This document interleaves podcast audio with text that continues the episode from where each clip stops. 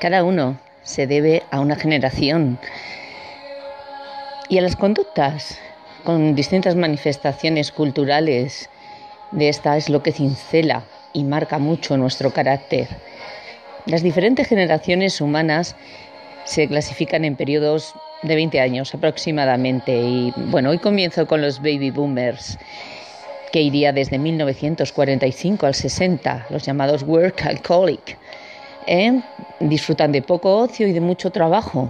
Después vendría la generación X, aproximadamente entre los años 60, 80, ¿eh? los que viven en ese mundo digital. La generación Y o millennials, ¿eh? los que no van a la oficina, tienen OFI y en esa OFI tienen unas cocinas maravillosas, llenas de fruta, café, té, de distintas variedades. Se adaptan a las circunstancias y tienen una cantidad impresionante de recursos y destrezas. Y la llamada generación Z, que iría desde el 2000 hasta la fecha de hoy, una generación de chicos autosuficientes y bueno, mm, ciertamente publicistas en cuanto a su imagen personal en las redes. Y aquí os pregunto, ¿cuánto nos enriquece la convivencia con una u otra generación?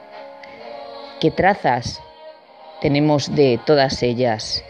¿Mm? En España yo haría otra clasificación. Sería, a partir de los años 40, sería una generación aún con esperanza, con esperanza de que algo sucediera. ¿Mm? La de los 50 para mí es una generación triste, silenciosa, de no way out, no hay salida.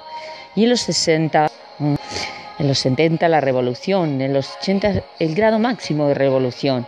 Y después en los 90 y a partir de esa fecha ya comienza un asentamiento acomodativo, un aburguesamiento en cuanto a los valores, en cuanto a, eh, bueno, que tenemos que recordarnos a veces con películas incluso, eh, como por ejemplo el fotógrafo de Mauthausen, que han sucedido hechos aberrantes en la historia de la humanidad y que debemos ser conscientes de ellos. No pensar a diario, simplemente saber que el ser humano es capaz de cualquier mm, conducta malvada. Ninguna generación está debidamente acotada e identificada, pero sí hay rasgos en común. Ese es el peligro de etiquetar que conlleva cercar a un colectivo. En general la persona se forma de acuerdo a los nuevos tiempos para mm, comenzar un, un nuevo rumbo. Y ese grupo de personas son el recurso clave que toda actividad va a desarrollar en todos los ámbitos sociales, culturales y sobre todo de convivencia.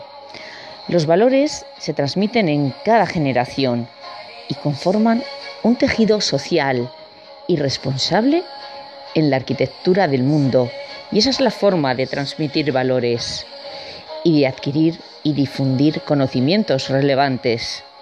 En cada época, en cada sociedad están presentes los valores y las conductas de las personas que la integran. Pero ahora os pregunto, y con la resaca de anoche y sin Halloween, bien, os pregunto por un personaje literario, os pregunto por Don Juan, ¿eh?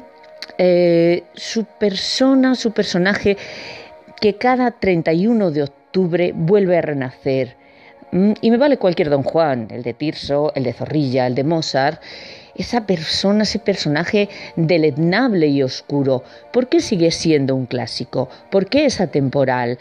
¿Existen aún esos Don Juanes patéticos y de ahí que insista en llamarlo persona? Hay personas prototipos de coleccionistas de mujeres con una gran solapa para colgarse la medallita. Bien, pues en mi opinión creo que Don Juan es un clásico, porque al final se produce una redención. Y con ese final y con esa advertencia sobre el destino, en el público surge una catarsis, una elevación del espíritu hacia la verdad y hacia lo excelso, hacia lo divino, como vosotros. Mil besos. Chao.